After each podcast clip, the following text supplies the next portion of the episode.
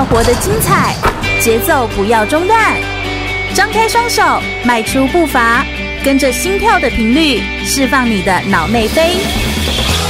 我是全玉，每周日下午一点，空中全运会，运动零极限。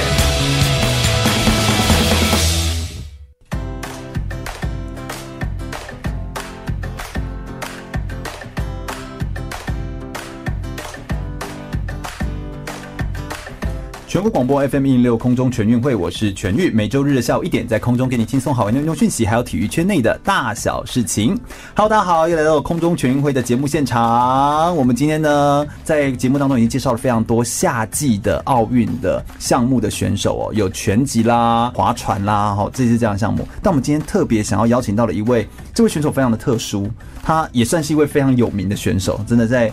呃，在台湾也站上过 TED 的舞台哦，跟我一样哈，就是我们都非常的开心，非常喜欢分享这样子，所以两个很多话的人在一起会发生什么事呢？好，就会话变得更多这种感觉。那这一位选手呢，他是冬季奥运的项目的选手，这位选手叫做连德安。德安呢，他其实是呃出生在宜兰的南澳部落，那其实是一个泰雅族的男生。那他在台湾这个亚热带地区，竟然要练的是一个冬季奥运的项目，这件事情其实非常的奇怪，就是怎么样有办法在亚热带地区练一个冬季奥运的项目，然后同时他的这个项目呢，就是跟圣诞老公公很有关系，这样子哦，就是是一个雪橇的这个项目，这样子的项目运动到底是什么样的运动？而且甚至我们在台湾知道的人多吗？我想我们今天就特别想要邀请到这位连德安选手来到我们的空中全运会的节目现场，来跟听众们分享一下，到底这是一个什么样的运动，以及他的学习这段冬季奥运的训练的成长的历程。我们热烈掌声欢迎连德安。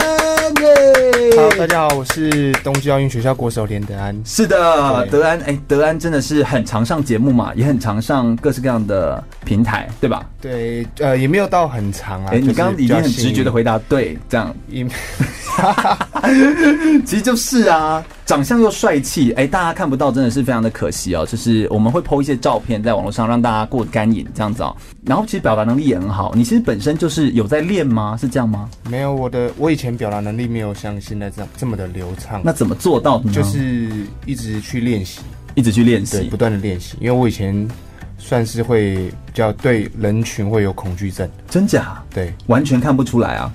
呃，我真的是对人群有恐惧症，就是不爱跟人家讲话，我不喜欢跟人家讲话。啊，那我们等一下还要大聊哎，就是 现在已经不一样了。我觉得有有一点点的成长啊，所以这几年下来这样子，所以所以就变得更加的独立，有很多事情这样在运作上面，这样对。可不可以给我们介绍一下？其实你参加过了，算是在台湾唯一有参加过两届冬季奥运的选手吧？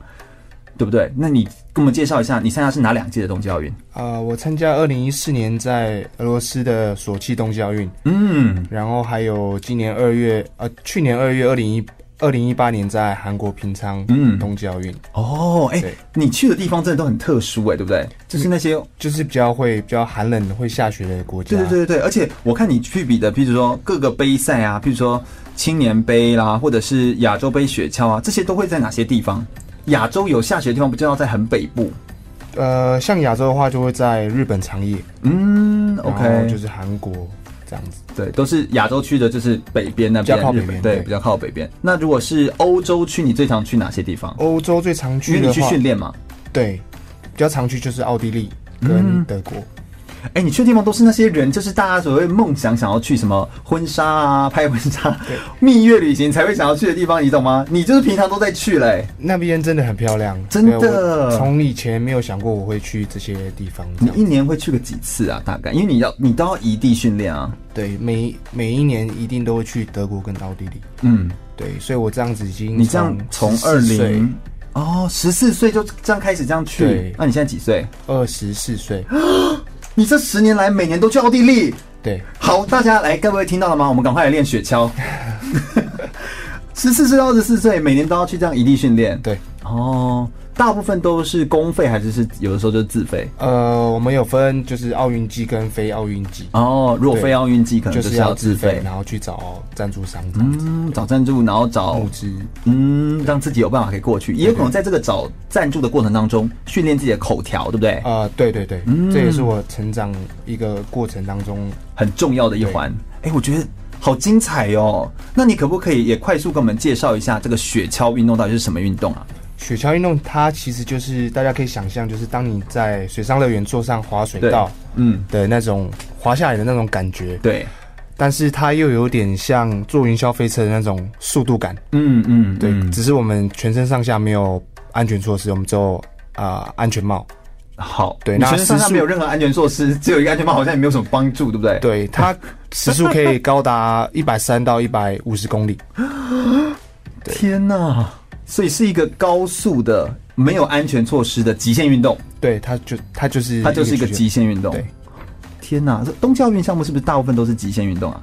几乎大部分都是，都蛮危险的。对，所以都会有一种玩命的感觉。对，所以玩命关头也没什么，对不对？你每天都在玩命。你在你在练习的这种方式真的是很特别。我想我们等一下呢就要来介绍比较多，你到底是怎么做到的这个运动项目，还有你你其实是一个算是很多人知道的一个。运动选手，以冬季奥运来说，如果提到冬季奥运，应该就会想到你啊，这样子，因为毕竟你是台湾少数去过两次的，一次是在俄罗斯的索契，一次在平昌的韩国平昌的冬季奥运会，所以我觉得应该算是蛮有指标性的了。那我想可以透过你来跟大家分享一下，这个段训练的过程当中是怎么样的，呃，建立起你这样的心情，以及你当时怎么会开始来参加这个冬季奥运的活动。这样子，我想我们等一下呢，就会邀请这个德安来跟我们分享更多相关的内容。我们先稍微休息一下，等一下马上回来哟。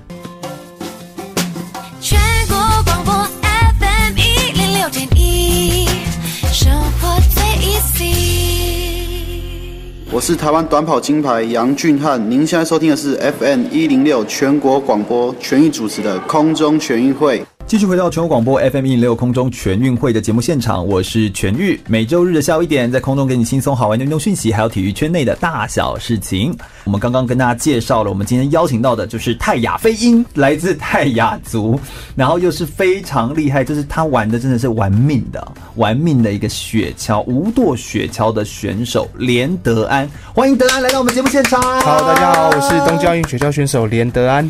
外表非常的帅气哦，那我们今天特别开心，可以有机会可以请德安来到我们节目现场来跟大家分享更多他的故事。我们先问一下德安，你是什么样的因缘际会之下会接触到雪橇这个运动啊？嗯，这个要从我十四岁的时候开始讲，因为在十四岁之前呢，我是一个很热爱打篮球的学生，对，梦想要打 NBA 的一个篮球员。嗯，对，可是在我国二那一年，我的膝盖受伤了。国二而已，对，天哪！然后就回到老家养伤，嗯，然后就在养伤的那个过程当中，我遇见呃雪橇协会在部落办雪橇的选拔赛，哦，在南澳部落，对，哦，然后我就只是路过，然后教练就请我过去玩玩看，嗯，对，那我那时候也好奇，对，因为那时候很多人。太阳琴，然后中学的所有的校队的人都一起去参加选拔，这样去看看有没有一些不错的才，这样。对对对，嗯、那时候我们选上三个，对，那我是其中一个。哦，对，然后就从那个时候就展开了我长达八到十年的运动选手生涯。对对对，天哪！所以听起来就是误打误撞。其实好多厉害的选手也都是误打误撞，然后就慢慢的走到这里来。像郭星存以前不是也是田径选手？田径选手，对啊，那。你之前就是爱打篮球，对，其实很多啊，就是各式各样的运动选手也都是过去不见得是参加这一个运动项目，大部分都是田径起家，因为田径毕竟比较多嘛，嗯、对不对？运动之母。嗯，那你从当到选手这件事之后，你就马上就是哎、欸、欣然接受吗？你不是有一个梦想要当 NBA 吗？对，其实刚开始我还是还想要回到球场上继续打球，所以你当你知道你录取之后，你就觉得啊，那个只是这没有什么，就可能只是出国。一次而已，对，就一次受训这样子。第一次是去哪里？去日本长野。嗯，对，那时候我记得去十天吧。嗯，对。然后我们原本原本要参加比赛，结果那个时候没有办法没有办法参加比赛，我们就提早三天回来，就回来就去一个礼拜而已。嗯，了解你的意思。所以那个时候等于也是让你们去尝试一下，然后不过是免费出国，对，有一种免费出国很开心的感觉，就想说啊，大概就一次而已这样子。对对对。后来什么东西让你坚持下来？后来是我参加了二零一二年在奥地利因斯布鲁克的青年冬季奥运。哦，所以你第二次出国就是呃过了过了大概两年吧。哦，OK，对，所以中间也有不断的出去做一些训练。对，哦，后来就有一直密集密密集出国受训这样子。然后只不过后来这一个二零一二年。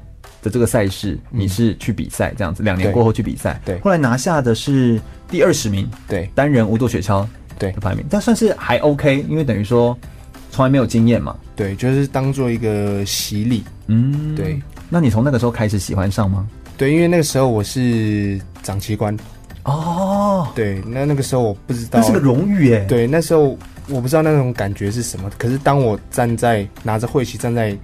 那个舞台上的时候，那种感动是啊，呃、很难形容。对，因为你看着下面所有来自全世界的各个精英选手跟媒体在下面看着你，然后你拿代表着你的国家拿着会旗，嗯嗯嗯，在舞台上被全世界这样关注着，那个感觉就是很像你把你的国家让全世界看到这样子。嗯，那一次去是只有有几个人去啊？你们那个小那个时候我们 Chinese Taipei 去的有几个？加我总共四个选手，其实不多，对不对？对。不多不多哦，而且要是青年，然后又是冬季的，嗯，哎、欸，我觉得这个经验就是会让你就是从此定，就是有点想要走这一块。那篮球呢？就算了。篮球后来我就想想说，就因为我自己的身高也身材条件也没有到那么的好。其实你的他的身材其实是好的啦，只是就是篮球就是比较吃很多的身材这样子而已。对对对，对对对。然后后来我就想。就是转换跑道试试看这样子。嗯，哎、欸，你现在是在让自己身体要再吃更重，是不是？现在对，因为我的过去体重也太轻了。哦。因为我们的这个运动项目，重力加速度的话，会让成绩表现会更来得更好。嗯，哎、欸，我发现哦，刚刚刚刚德安有跟我们说，他从十四岁到二十四岁，然后每年都要去奥地利。哎、欸，你看练这个项目可以一起去奥地利，还可以一直吃胖，这个项目真棒，对不对？怎么不来呢？大家赶快来啊，对不对？这个运动项目真的是很特别。那训练的时候是有接受正规的训练吗？在台湾怎么练啊？其实，在台湾我们训练的话，我就是把雪橇的冰刀拔掉，哦，就没有刀，对，然后装成直排轮的轮子，哦，在柏油路上做滑行。但那个还是不一样啦，哦，速度差很多，差差很多，嗯，就只能练我们的。控制方向的能能力，但那个坏掉的那个轮子应该很容易坏吧？因为在柏油路上一直磨嘛，对对不对？哦，那所以就那你都要会自己组装，是不是？你就变成一个机械师，就是还会拆雪橇、组雪橇、就是焊接，一定要基本的都要会的哦。所以你根本就是因为这个项目学了蛮多东西的，各式各样东西全部都一起学会，对不对？哦，我觉得这蛮厉害的。雪橇的这个在台湾呢，我相信它没有那么的流行哦。雪橇运动它其实是一个慢慢的啦。慢慢让更多人可以知道一下这个运动，它的英文叫做 luge，luge，所以就那么简单的一个很短的一个词。对，它其实原本叫 sled。哦，对呀、啊，我也想到的是它后来是用法文翻译。哦，因为我后来看到你们用的词就是 luge，我想说，哎，这个词到底是哪里来？这样子，嗯，嗯，所以我相信冬季奥运这个运动项目哦，我我觉得它会慢慢的越来越迷人。毕竟它的迷人的点就是。在台湾，你虽然是亚热带地区，但是你会比较有机会可以崭露头角，对不对？有点像是我们说拿什么外卡资格吗？还是那个叫什么？嗯，你你自己怎么看待这件事情？就是会不会说有点像是我们策略性的参加一些冬季的项目，比较有机会可以呃出现类似这样子？刚开始参加奥运的时候，可能就是拿外外卡赛，嗯嗯。可是后来慢慢我练习到现在，我就不需要拿到外卡的资格，哦，就可以就是。就像今年呃，去年二零一八这一届，我就不是拿外卡进去了。哦，我懂你意思，所以其实也是可能是可以这样做。但是如果像学弟们或学妹们，嗯、他们如果初期在参加，也是可以拿外卡资格吗？因为其实冬季奥运他会比较希望是那种。很多国家可以一起参加的盛事哦，不然的话，这样亚热带地区很多国家都没有办法参加。对，因为只有参加的人兴趣缺缺啊，又没有练过的是这样。如果四十个名额，可能四十个都是德国队参加。对啊，那如果是这样，那对是干嘛玩，对不对？对，嗯，所以就是希望外卡的目的，其实是希望更多人可以来认识这个运动，了解这个运动，一起来参与。所以我觉得那个过程是很棒。我想德安他去过很多国家，而且也有很多那种在国外玩活动的这种经验，这样子哦。那雪橇。它是真的就像那个圣诞老公公的雪橇吗？它长得很像圣诞老公公的雪橇，只是它有经过改良过。哦，对，因为我们要减少风阻，然后增加速度。嗯，对，所以就是有稍微改良过的一个样子，有一个样式。是躺着的哦，是躺着，对，不是坐着，不是不是。哦，然后没有任何保护的，所以是，所以叫做无舵。对，就是完全是用脚来控制一点点微微的控制方向。对。嗯，所以这个运动其实也非常的特别，欢迎大家可以到网络上面搜寻哦。如果你打无舵雪橇，或你打连德安，连续的连哦，这个名字非常的特别。德安，道德的德，平安的安，找到他也会查到非常多关于雪橇的内容。我想德安去过很多国际上的地方，我们等一下下一节的节目内容来跟大家分享更多他在国际上面所看到的，在国外训练所接触到一些有趣的故事哦。我们等一下听首歌曲，马上再回来。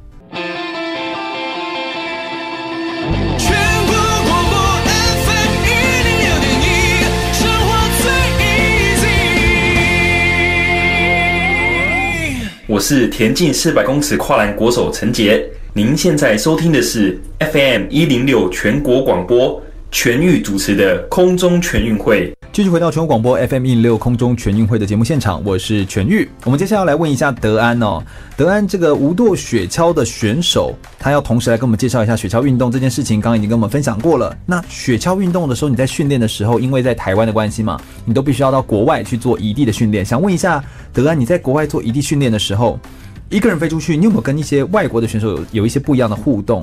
你甚至跟他们之间的关系好像也变得很很像家人一样，这种关系，可不可以跟我们分享一下你在国外的这种生活方式跟这个训练这些事情，好不好？其实像我们到国外，像到欧洲的话，嗯，因为我们一个星期大概就要换到一个国家哦。那其实每个星期换一个国家，为什么要这样做？因为全世界有好呃十几二十个滑道，那其实这十几二十个滑道都分布在不同的国家。但你可以在一个滑道店呢？为什么要去不同？因为我们要去熟悉不同的赛道。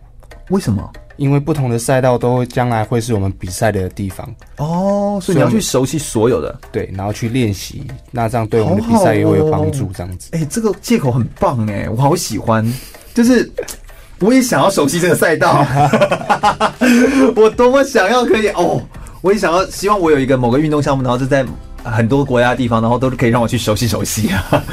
哎、欸，这很棒哎，这真的很棒，因为每个国家的滑道设计都不同。嗯，因为要因地制宜嘛，因为他们都是属于户外的嘛。对，然后要沿着山坡，然后必须要哎几个弯。呃，通常平均大概十四到十九个弯。哦，对，它就要有很多个弯道，但是它要依依着山地，然后来做一些变化。对，并且还要是因为呃天然的雪雪地嘛，我们说呃雪跟冰就是最好的区隔，就雪就是户外，冰就是室内。嗯、好，那我们在雪这种雪橇嘛，它就是属于户外的这种场地的时候，它要有一些维护啊等等之类，所以其实适应起来都会不太一样。对对。那为什么对你们而言，适应轨道、适应赛道是重要的？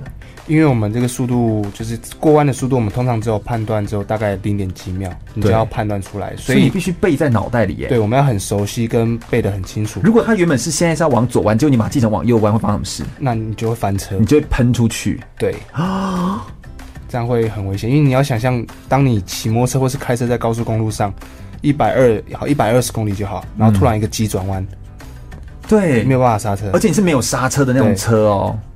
好恐怖哦！这样就会出车祸。对，你这个还算是讲的很轻描淡写，这样就会出车祸，那个是会死人的吧？因为你你分出去，而且这无关你技术的好坏，你你只要闪神就，所以那随时很专心。对，所以我们每次练习都要很专注，所以呃，我们知道一个闪神或是精神不好，就会影响到我们的练习。你们这些东西是不是都应该是这样说？就是不能开玩笑的，你们每一次的练习就是玩命呢？对，都要很专注。嗯。啊，你你喜欢这样子，就是高压，就是一直玩命。呃、其实还是你是适应了。练练习之余，我们都可以开开玩笑或是什么。可是只要当我们进到休息室的时候，我们大家都会很安静，然后就是很、嗯、大家都要去回想那个赛道的。我们都会做冥想跟印象训练。哦，对，那个东西对你而言很重要。对。哦，了解了解了解，你们都怎么样做类似这样的这样的训练？我觉得这个训练我们等一下可以好好来聊聊。我们现在先来聊国外的事情，这样子哈。那国外有没有发生一些有趣的事情？就是除了熟悉赛道，然后因此啊，就是可以飞到很多个国家去之外，呃，每可能停留个一段时间就换到不同的国家去，这个过程有没有因此认识一些国外的选手啊？那你又跟他怎么互动呢？像我们的话，因为我们是国际总会的，嗯呃。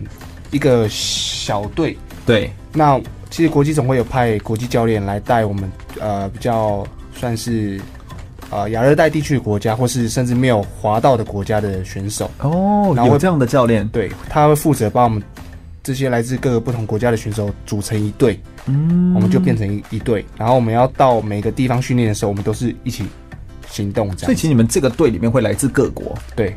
每个人背景都不同，都不同，唯一共同的目标就是你们都在练五座雪橇。对，哦，好有趣哦。对，所以你会认识各国的人呢，你的身边的朋友，就你的脸书啊，你的好朋友，就其实来自各国。对，就来自世界各地这样子。哦，这真的也是一个很不一样，因为运动而有一些有趣的东西。啊，你们都怎么互动？有没有一些有趣的地方？嗯，互动，嗯，互动的话。嗯像我们连我们连睡觉，我们都会被呃一起就是一起睡这样子，就是、哦、可能今天跟他啊、呃、这个礼拜跟保加利亚睡，那下个礼拜教练就换说，哎、欸，那你这个礼拜跟澳澳大利亚一起睡。是哦，OK，就你们在分配上为什么是因为住宿的关系这样子？对，然后这样子也会让我们更熟悉彼此的文化交流，这样、哦、就可以让你们交流一下。对，哎、欸，这一点蛮有趣的，就教练算是也有在这件事情上面蛮用心，就想说反正就让你们多交交朋友嘛，都出来了，对，互相彼此有个照顾这样子，没错。嗯，这种关系我觉得我觉得很好，也是只有体育才能带给你的。你好像也都说这些选手跟你一样像家人一样，他们有时候都会这样称呼，为什么会这样这么称呼？因为。只要到赛季，因为我们赛季就在冬天，嗯，到只要到冬天了，然后你就会又回到同一个地方，然后大家又聚在一起，就是只要那个起风的季节，然后天气开始微冷，你就突然想到那群朋友在远方的朋友。对，你现在是怎么样？徐志摩上身，就是 就是想起远方的人，然后这群家人是好像比你真正的家人还要更懂你的运动的人，嗯，这样子，对，然后就会想到他们，对。天呐，好浪漫哦！就是就是，我感觉像是爱情一样。好，那我觉得这种互动其实就是在国外。那你觉得国外的这种训练，国外才有哦这种感觉？那国外训练跟台湾，当然台湾没有，你没有特别的教练是这样吗？在台湾？对，台湾没有特别的教练，但是我会去找，就是负责帮我做体能上的训练哦。对，因为我知道我自己需要做哪边的加强。嗯，OK，所以你会有体能训练师，但是没有特别的教练，类似像这种感觉吗？呃、对。哦，我了解你的意思。所以体能训练是在台湾，那在国外的话，就是由国外的教练来做指导。对，就专门针对技术这样子。对，如果只有短时间这样来指导，其实这样不够吧？对不对？还是其实对，真的不够。所以你就要去的很频繁。对。哦，哎，那真的这样子很不容易，这个开销也很大。如果在淡季的时候你自己这样去，就是要去寻找。呃，赞助跟募资，就希望有更多人可以帮助你，让你可以圆这个梦。对，嗯，哎、欸，这真的是，我觉得这是一件很不容易的事情。但是我觉得你在做一件很勇敢的事情，因为它没有很简单。就是你要让别人来支持你，要圆这个梦，其实真的没有很简单。你之前也有一些呃，譬如说站上 TED 舞台的经验啊，就是去分享一些这样的故事。你那个时候被邀请去分享，也是因为你在挑战一件什么事情，是这样子吗？对。然后，所以就刚好有机会站到舞台上跟大家分享，希望让大家可以更多人看到你来支持你，然后分享我的故事这样子。嗯，所以我相信今天站在广播的节目的立场，我们就是让更多人可以知道一下这个不同的运动，同时我们也请专业的选手来介绍一下无舵雪橇到底是什么样的运动。那我相信在这段的训练过程当中，一定有挫折，有有开心的过程。那可不可以跟我们，既然都讲到国外的训练了，可不可以跟我们讲一下那个意向训练的准备？你们都怎么样来做？除了意向训练准备之外，身为一个专业的选手，你们都还会做哪类的训练？在你的雪橇的运动项目当中，做哪类的训练？嗯，其实我们你们的嗯体能训练是做哪类？然后意向训练又做哪类？这样体能的话，我们就是做爆发力训练居多，还有核心。为什么？为什么是爆发？因为我们雪橇刚开始的出发很重要，就是一开始的加速跟起跑一样。哦，对，那因为你的加速只会越来越快。对，那如果一开始就快的话，后面就会更快。对。所以它就会越来越快这样子，然后再就是核心的控制，因为你要在高速下去控制抵抗居力，嗯，然后你要去控制雪橇，不是让雪橇去控制你，对，不是让雪橇把你拖着走，对。不对？然后你要去控制雪橇，然后你还要抵抗那个离心，对，离心力这样子，地心引力，天哪！然后你，所以这是可练的吗？这可练的吗？我看你有时候在那个脸书上的 po 文，都会把自己吊在一个绳索上面。我想说你是在跳什么舞这样子，但就是把自己吊起来训练啊平衡吗？那就是对核心平衡。哦，你真的是把全身，它就是像五花大绑，把自己绑起来。好，各位不要乱想哦，就是它是五花大绑，把自己绑起来，然后它是吊在一个呃水平，你是趴诶。欸哎、欸，躺着，它其实三百六十三百六十度都可以做训练。对，它是三百六十度帮你旋转，然后你是脚两脚各踏在一个板子，然后身体也是绑一个带子，是不是？对对对，所以就是把你整个这样吊着。对，然后你在练什么？就是平衡，然后控制方向。然后你要这样撑住，撑多久？一分钟。哦，到两分钟。因为我比赛时间是一分钟，这应该很累吧？很累，就是上去大概十秒就开始发抖。所以你要控制一分钟，然后不会抖，对不对？就是一定都会抖，但是你要让抖的次数跟频率变得少。哦，对，所以就是这就是核心训练。对，天哪，听起来就好难哦，对不对？那意象训练又是怎么样练？印象训练就是，嗯，你要把比赛的滑道放在你的闭眼闭着眼睛的时候，你要随时都可以想得起来。对，然后你要可以知道你现在滑到哪里了，然后做到哪一个阶段。哦，对，就像那个做三 D 图一样，就是你可以放一个人从溜滑梯这样子滑滑滑下去。嗯，对，所以你要去想象自己。滑成功，对的那个想象，然后那个想象要能够完全贴合，几乎贴在你现在要做的这件事情上面。几秒到哪里，你都要想的。所以你们的练习很关键啊！对，你在练那个赛道之前的那个练习很重要，很重要。所以其实你们，而且你们的这个赛道每一次也就只有一个人可以上去滑，所以其实每一次的管制啊、清理啊什么都很重要，总不能有任何一点点的小凸起来，你就会翻车了。有时候很好笑，如果你的音箱训练做到一半，突然被人家哎、欸、拍一下肩膀叫你，然后你的。那一趟练习你就会翻车啊！好恐怖啊！这听起来好像是某种诅咒。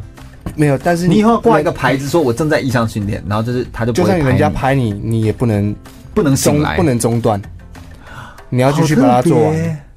因为你只要一中断，你就会卡在那个地方。嗯嗯嗯。呃，你可能就在真的在滑行的时候，你就会到那个地方，你就真的会卡住，因为你真的没有想到往下的东西是什么，对不对？不然就是要重新再做一次。对，这个其实很有可能这这个覆盖过去嘛，对不对？哎，这个确实是很有可能的。在做心理上面的训练的时候，其实这块很有意思。它其实不只用在雪橇啦，这种呃，你因为你当然这个有危险性之类的，所以你要先预知。但是其实用在任何赛事都是一样，跑步也是一样啊，游泳也是一样。如果能够先去想象那个意向的训练的话，真的可以帮助比赛更加加分。我想我们等一下再回来哦，稍微听个新闻内容，我们再回来，我们等下来聆听一下，到底在无舵雪橇当中最迷人、最有意思的地方又在哪里呢？我们马上再回来哟。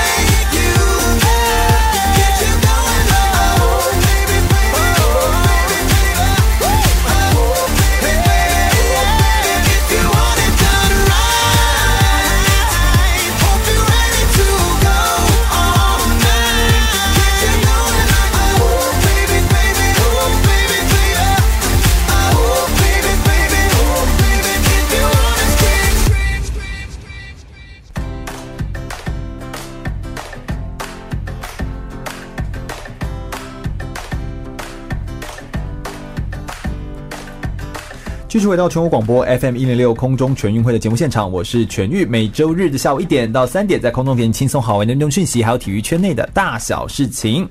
Hello，大家好，我们今天特别邀请到的呢是无舵雪橇的运动选手，也算是在台湾非常知名的运动员连德安来到我们节目现场，欢迎德安。Hello，大家好，我是连德安。是啊，德安非常的厉害，又非常的专业。刚刚已经跟我们分享了非常多他对于雪橇运动他的一些看法跟想法，你可以感觉出来，就是。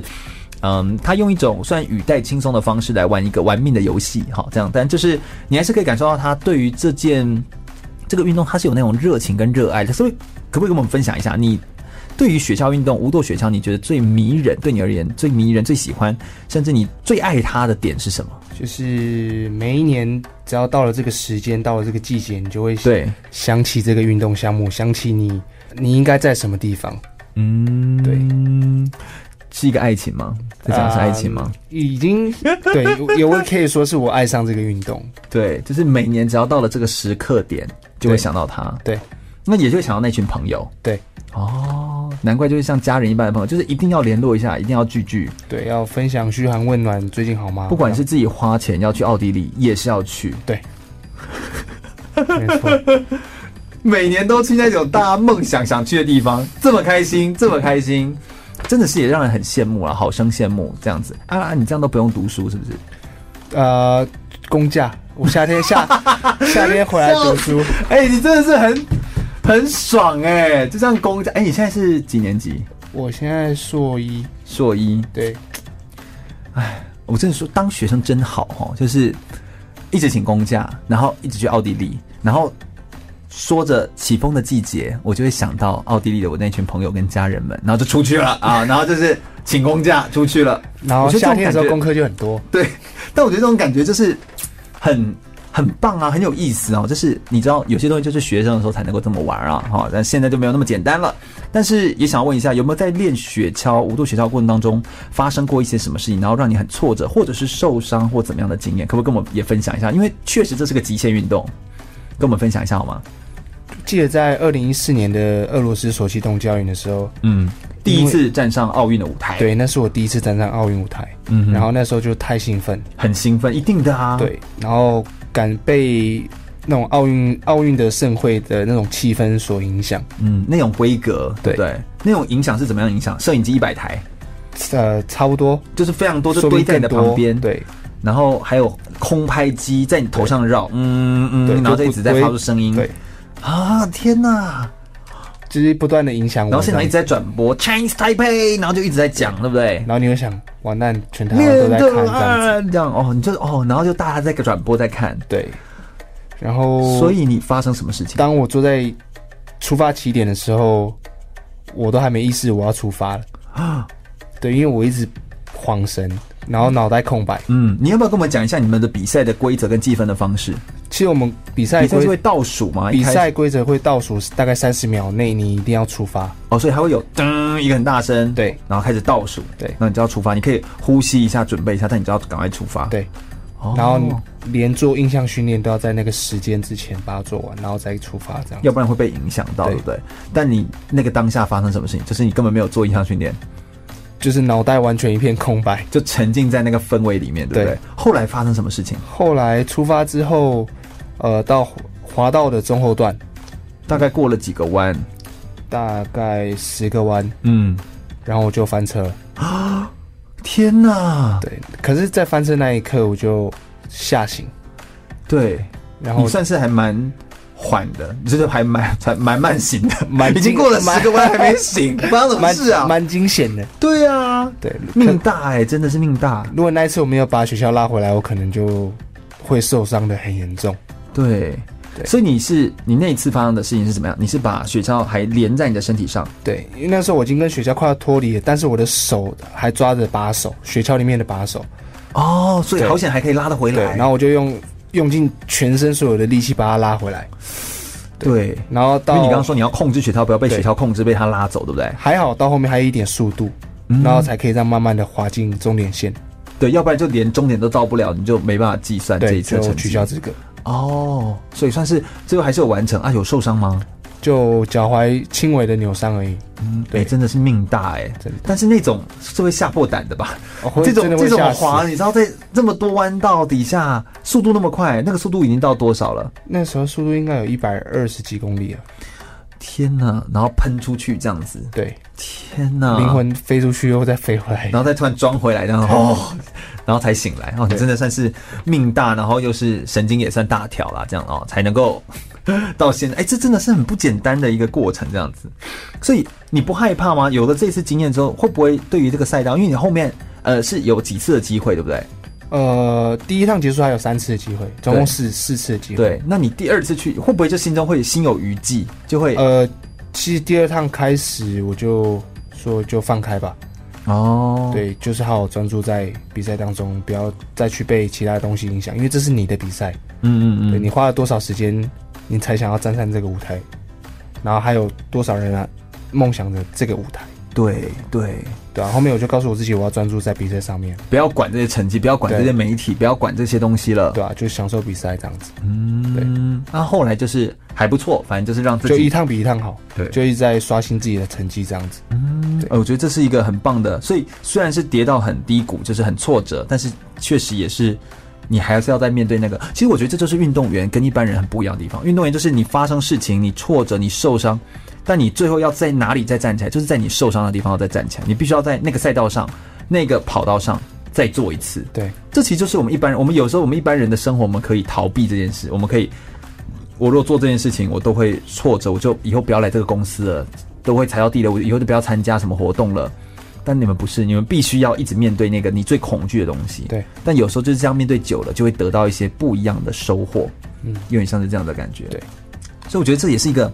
很棒的。后来你的各位给我们也介绍一下你后来的成绩状况，或者说是这个目前在以无舵雪橇来说成绩最好的国际上的成绩，大概是落在怎样的成绩？我现在目前国际上最好的成绩，我世界排名是大概在三十七到三十八。嗯嗯，对。然后过去在最近这几年，我也拿下亚亚锦赛的铜牌跟银牌。嗯，对。OK OK，那以国际上的成绩的话，那个是算秒数嘛，对不对？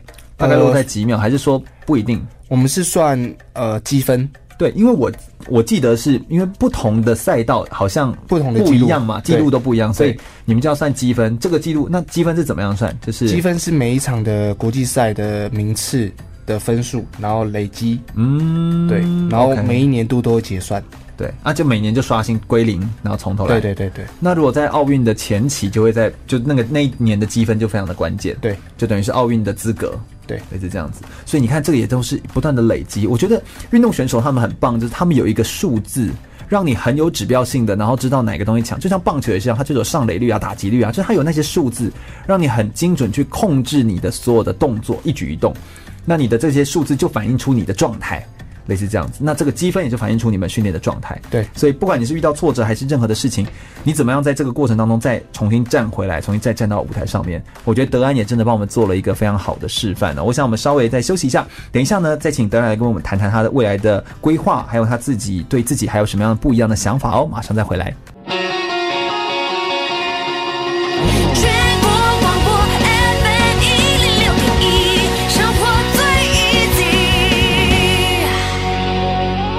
我是举重世界金牌郭信淳，您现在收听的是 FM 一零六全国广播全域主持的空中全运会。全国广播空中全运会，我是全玉。我们今天邀请到的是连德安，来到我们节目现场来跟我们分享很多关于无舵雪橇的相关的内容。我想接下来到这个单元呢，我们倒数第二个环节，我们要来跟大家聊一下，德安，你有没有自己个人在无舵雪橇的运动上面，你有遇到一些挫折吗？跟一些挑战的事情？那有没有一些当你遇到挫折或困难的时候，你会问自己的一些话，或者是一些激励你的话，你都怎么跟自己对话呢？你会跟自己说些什么？呃、常常我会就是，呃，很多朋友会跟我分享一些就是鼓励我的话，对，然后我会把他们收集起来，对，然后或是有时候我自己找不到答案的时候，我会问自己说我要做什么，嗯、然后我也把我当当下想到的把它记在我自己的资料夹里面。哦，所以你就会把它马上记录下来，对，随时。现在虽然没有答案，我就可以，但我想到我就可以先问我自己，有时候再有空再拿出来看一下。对，那大概是什么样的话语？你可不可以跟我们分享一下？就是像这一段话，就是嗯呃，在这个世界上，你就爱一种东西。你就在你爱的这个东西里面，把自己努力练到完美，嗯，然后练到无懈可击，然后你就可以因此得到满足。那此外的一切都会变得无足轻重，然后因为你会变得更强，然后足以抵抗不时倾巢而来的寂寞，你会变得更勇敢，你会学学会简单而严肃，形成我自己的一种风格。嗯，所以你会因为。完全的、全心的投入，然后去爱，然后去去尝试，变得勇敢，对，然后变出你自己个人的风格，对，类似像这样子。所以这这是你很喜欢的，对，因为你确实好像就在这样子证明，对不对？不管你自己走到哪里，你好像也都是一种一直都做自己有热情的事情，是不是这样子？对，嗯，你也走过那么多国家了，你自己对于走过那么多国家有没有什么样的体会？嗯，我觉得只要认真走过，它就会成为你。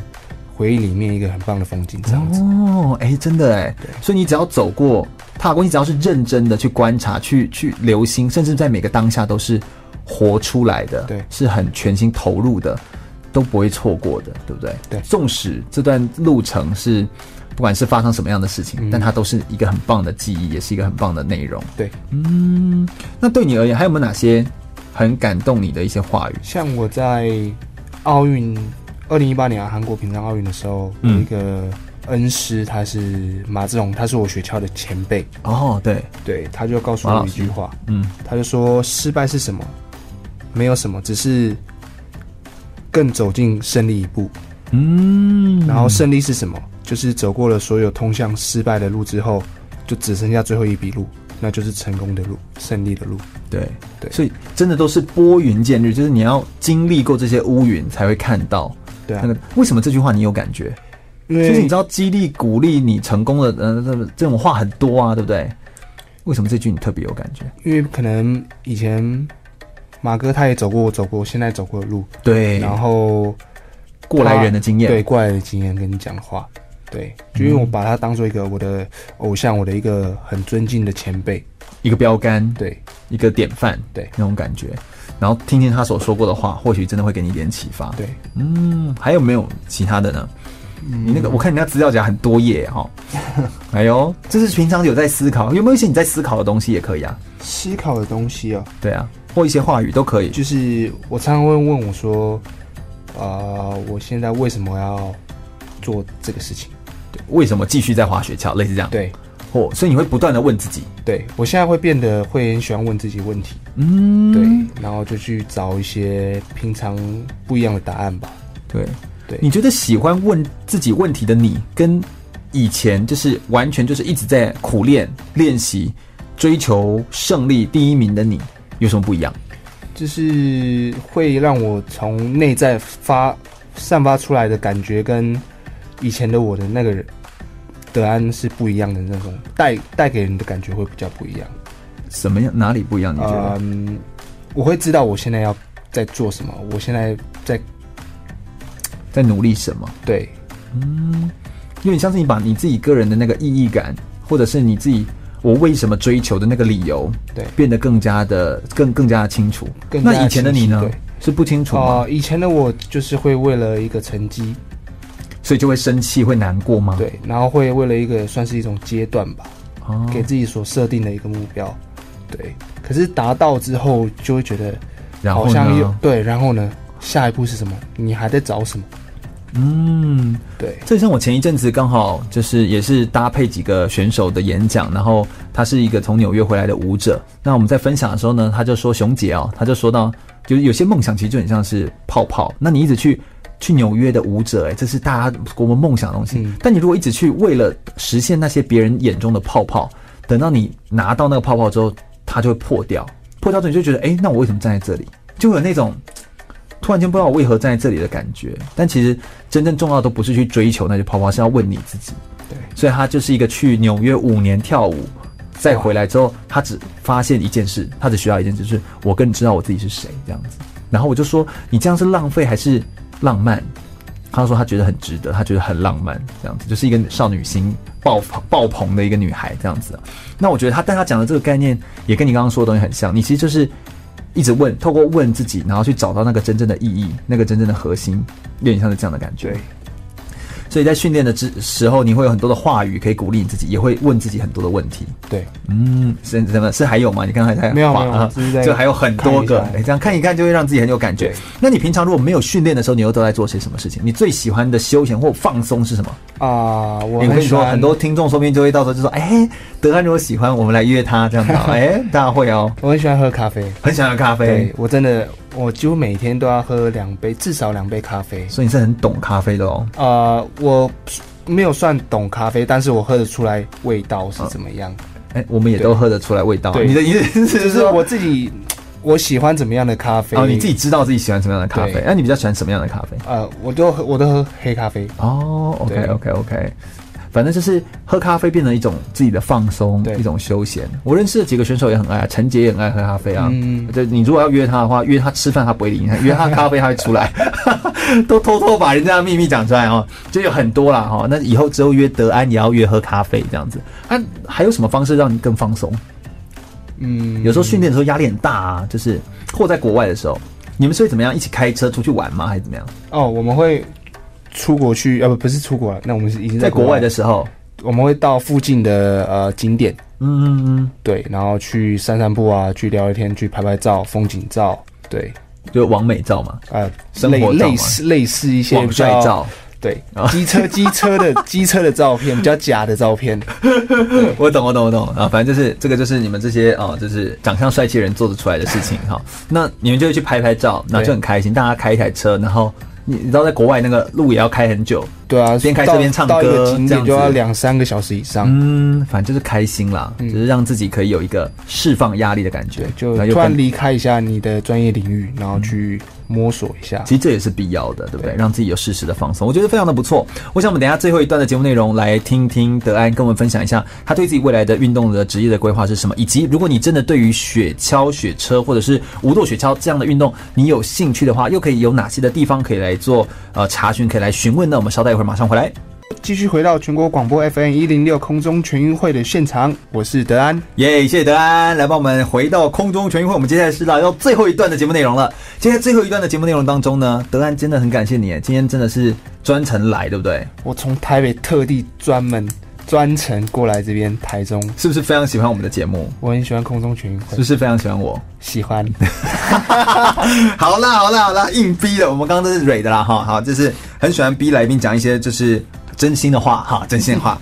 那可不可以帮我们来谈一下你对于自己呃这个未来的一些生涯规划？但是在讲这个之前，我们想要先谈一下哦，因为我们刚刚一直在讲雪橇运动，就是你参加的这些，然后也有一些风险等等之类。你们最容易受的运动伤害比较像是什么受伤哈？呃，像我的最常受的伤就是在颈椎，对，我刚看你一直在那边扭脖子，对不对？对扭，为什么？就已经变成一个旧伤，因为我们常常在滑行的过程当中，因为那个离心力太大，对我，们舵手要承受的距离就会很大，然后就会常常受伤就。一直扯到脖子，对不对？对所以你们在安全帽底下都会有一个带子，是不是？对，安全扣然后就是把头就是帽子拉住，以免到时候一甩的时候就可能就就断断掉、断头台之好。恐怖啊！我的天哪，对啊我都说不出来。再来第二多可能就是皮肉伤或淤青。对，哦，所以就是那个撞击，因为你们就在那个弯道里面一直空空空空空空空，然后就抵达终点这样子。有时候可能会骨折之类的。对，你怎么可以以讲的好像说有时候我会吃空霸崩之类的那种感觉，就好像讲的很轻就松。就看到很多选手有这样子的伤害，对啊，但是我现在已经会去躲，就至少不要让自己让自己生涯长一点，对对对生命继续活下去，保护自己。